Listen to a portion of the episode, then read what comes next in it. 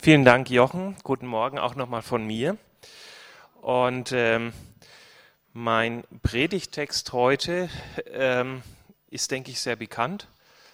Wir können es jetzt auch gleich mitlesen. Und zwar ist es der Anfang des Schöpfungsberichtes, also aus 1. Mose 1, die Verse 1 bis 5. Da heißt es, am Anfang schuf Gott Himmel und Erde.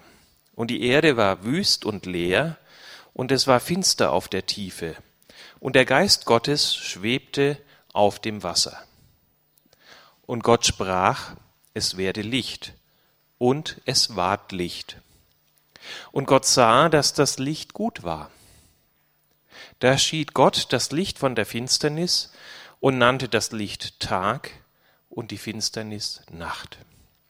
Da ward aus Abend und Morgen der erste Tag.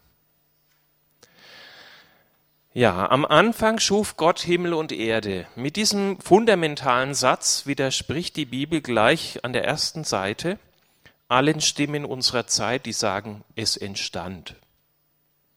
Durch Urknall und dann durch Evolution hat sich's weiterentwickelt. Nein, hier steht, Gott schuf.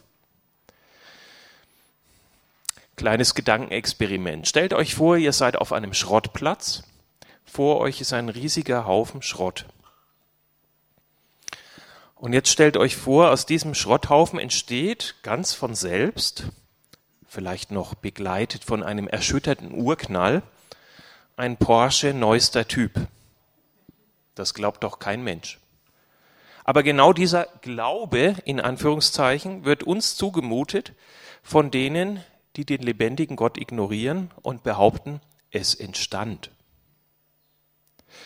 Oder es heißt dann immer, die Natur ist so intelligent und hat das so eingerichtet. Nein, Gott hat es so geplant. Gott schuf mit Vorbedacht Himmel und Erde.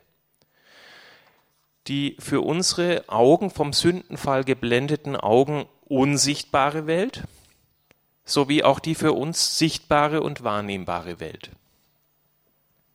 Und jetzt kommt eine Aussage, mit der wir ganz schwer zurechtkommen. Ihr lest hier auch, ja, diese für uns sichtbare Welt, die Gott geschaffen hat, soll wüst und leer sein. Also am Anfang, ja. Das kann man sich kaum vorstellen. Bei wüst und leer habe ich so überlegt, na ja, vielleicht hast du heute früh dein Bett auch nicht gemacht und auch sonst sieht es vielleicht ziemlich wüst und noch leer in der Wohnung aus, ja. Da hat einer schnell das Haus verlassen, auf die Uhr geguckt, ach du meine Güte, schon so spät. Ja, manchmal sind wir so gestresste Schlamperer. Aber Gott in seiner Vollkommenheit hat etwas erschaffen oder soll etwas erschaffen haben, das wüst und leer ist, das wundert uns schon. Ist bei ihm nicht die Fülle? Er hat doch alles weise geordnet.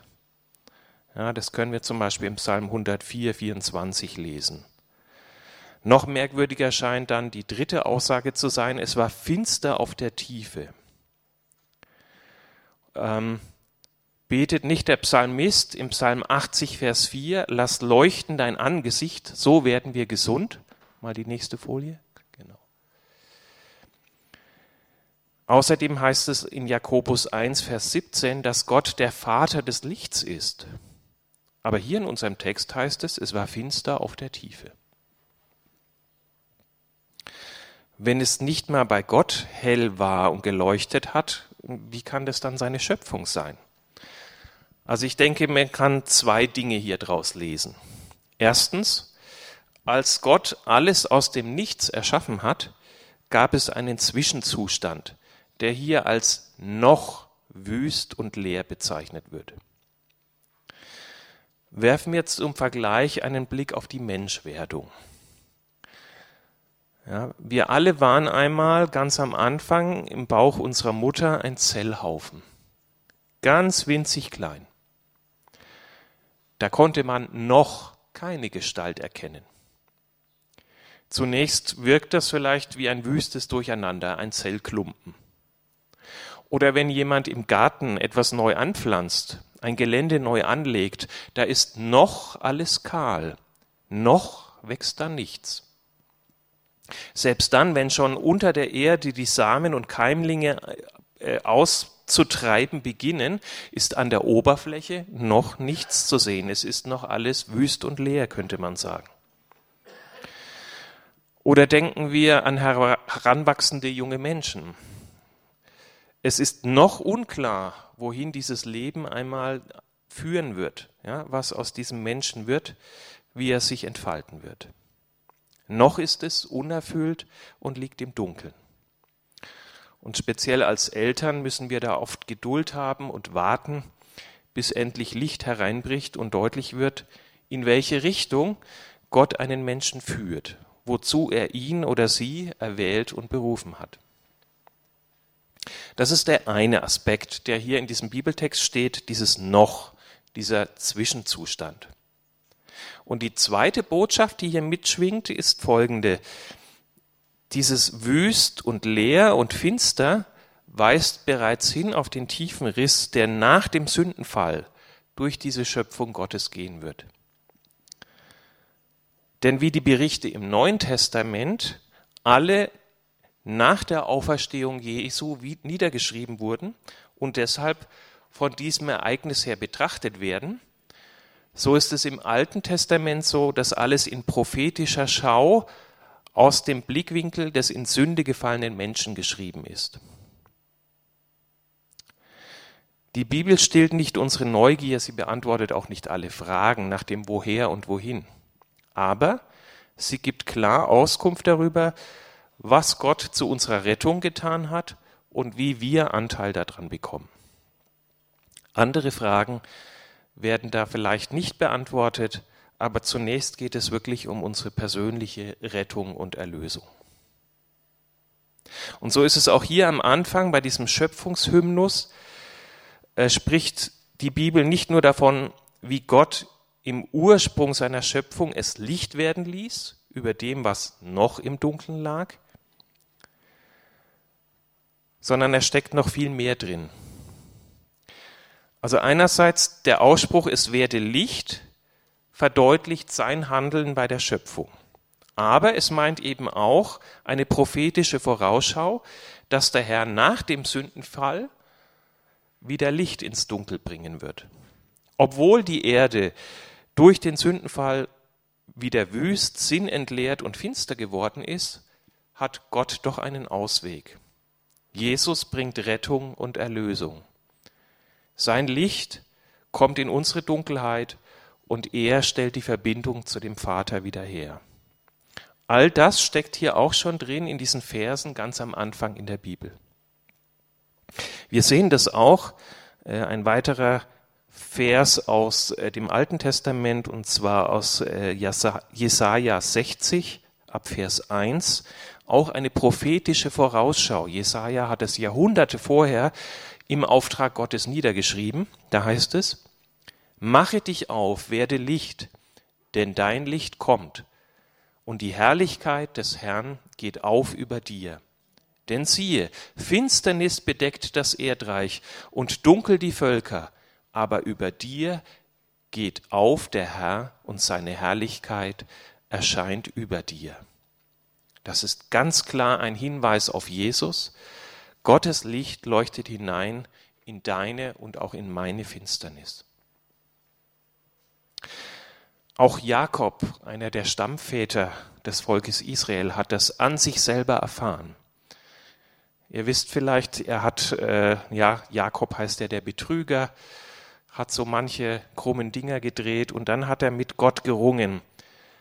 Ähm, man könnte denken, es ist ein Engel, aber es ist tatsächlich der Engel des Herrn. Es ist wirklich Jesus, der an verschiedenen Stellen auch schon im Alten Testament leibhaftig auftritt. Und mit ihm ringt Jakob am Flussufer des Flusses Pnuel. Und Gott oder Jesus fragt ihn, wie heißt du? Und er muss antworten, Jakob. Und das heißt auf Deutsch Betrüger. In dem Moment aber, in dem er das zugibt, in dem er das ausspricht, ich bin ein Betrüger, gibt Gott ihm einen neuen Namen und damit eine neue Existenz. Du sollst nicht mehr Jakob, also Betrüger heißen, sondern Israel, das heißt Gottes Streiter. Und als Jakob sich dann auf diesen Zuspruch Gottes hin aufrichtet, so berichtet uns die Bibel, da ging ihm die Sonne auf. Könnt ihr nachlesen in 1. Mose 32. So will der Herr über dem, was in deinem, aber auch in meinem Leben durch die Sünde wüst und leer geworden ist und im Finstern liegt, wieder neu sein Licht gehen und die Sonne über uns aufgehen lassen. Und das gilt jetzt auch für die folgenden Aussagen. Auch über der wüst gewordenen, gefallenen Welt brütet der Geist Gottes. Das heißt, Gott ist ununterbrochen am Werk und macht sich Gedanken, wie er uns retten kann. In Jeremia 29, Vers 11 lesen wir, Ich weiß wohl, was für Gedanken ich über euch habe, spricht der Herr, Gedanken des Friedens und nicht des Leides, dass ich euch Hoffnung gebe und Zukunft. Es ist so wie der Geist einer Mutter, der sozusagen brütet über der Wiege des schlafenden Kindes. Das Kind merkt nichts, es schläft, aber die Mutter brütet und denkt und schickt ihre Gedanken und Gebete weit voraus. Ebenso brütet der Geist Gottes über der Finsternis, unserer Finsternis. Das darfst du, das dürfen Sie jetzt auch ganz persönlich glauben und im eigenen Leben anwenden. Auch wenn deine Situation vielleicht ausweglos erscheint und ringsumher nur Dunkelheit zu erkennen ist. Gott hat längst weiter gedacht und beschlossen über dir. Im Psalm 118, Vers 17 lesen wir, Du wirst nicht sterben, sondern leben und die Werke des Herrn verkündigen. Das ist übrigens auch auf der äh, Coburger Feste zu lesen. Das war so ein Leitspruch von äh, Martin Luther. Ja, der Herr wartet nur auf den Augenblick, wo er uns zusprechen kann, es werde Licht.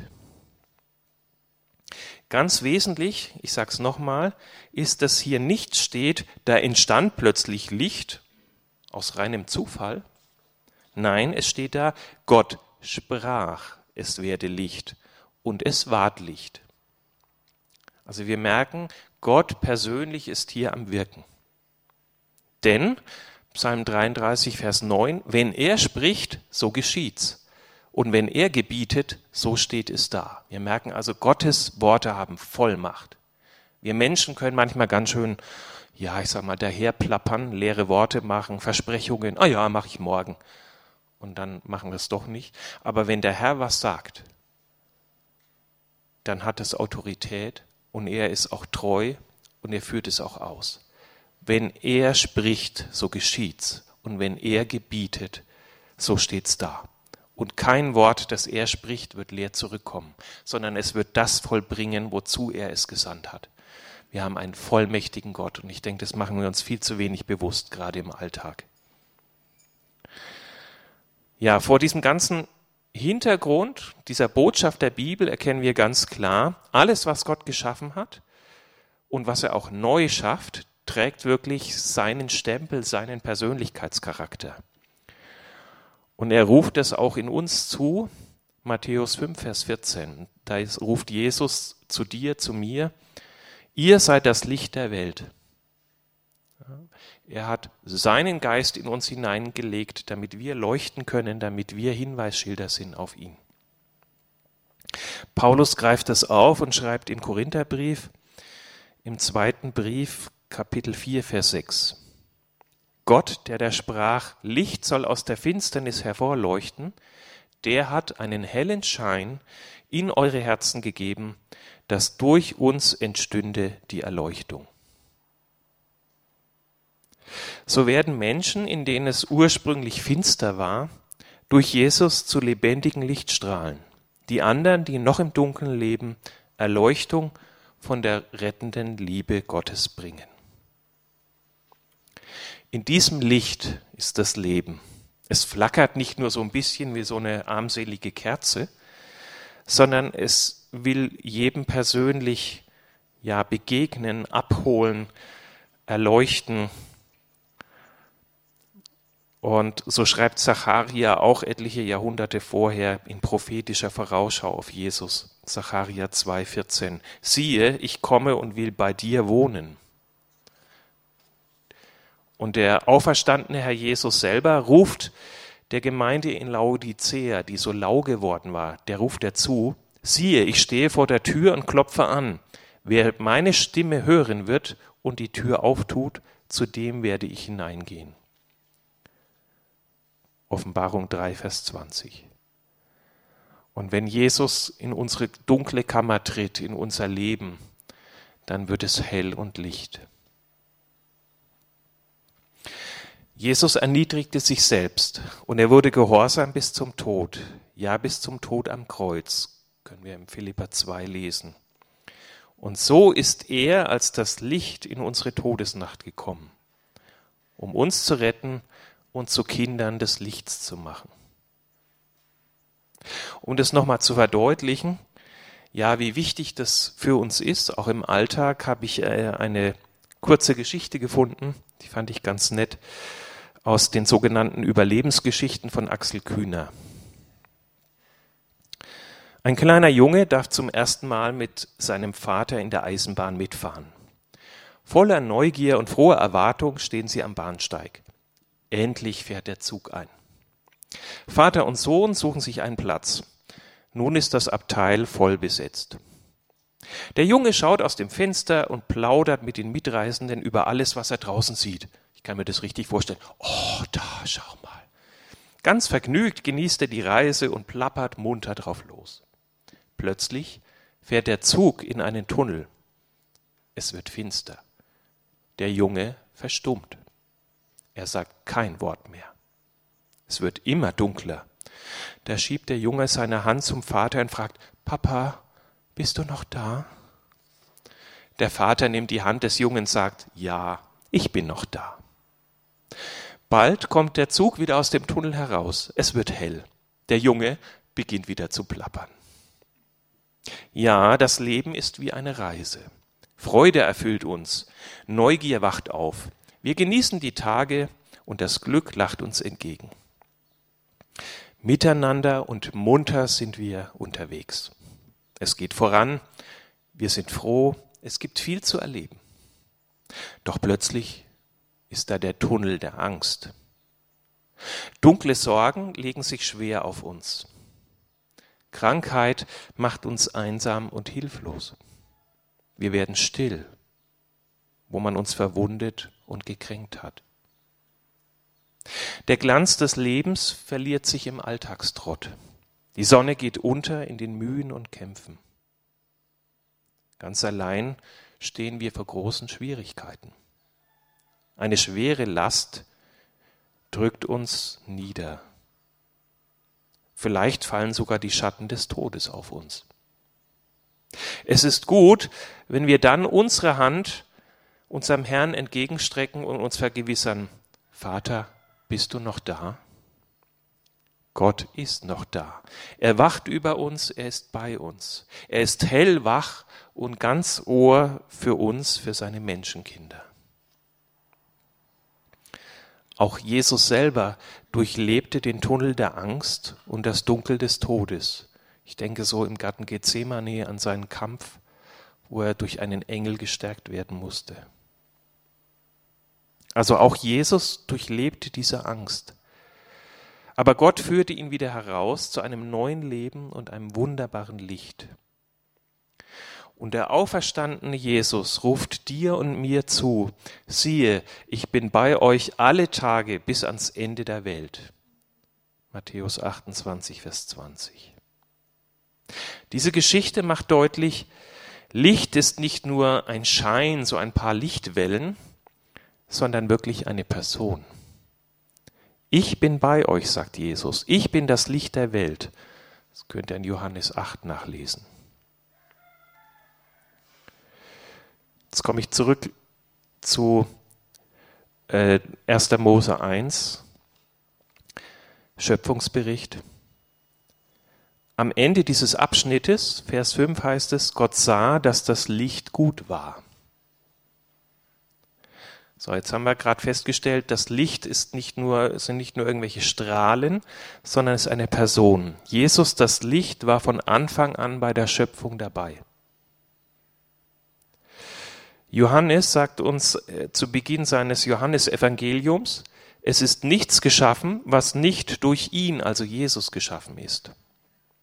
Und dann sagt Johannes weiter, in ihm, in Jesus war das Leben und das Leben war das Licht der Menschen. Und das Licht scheint in der Finsternis und die Finsternis hat's nicht ergriffen.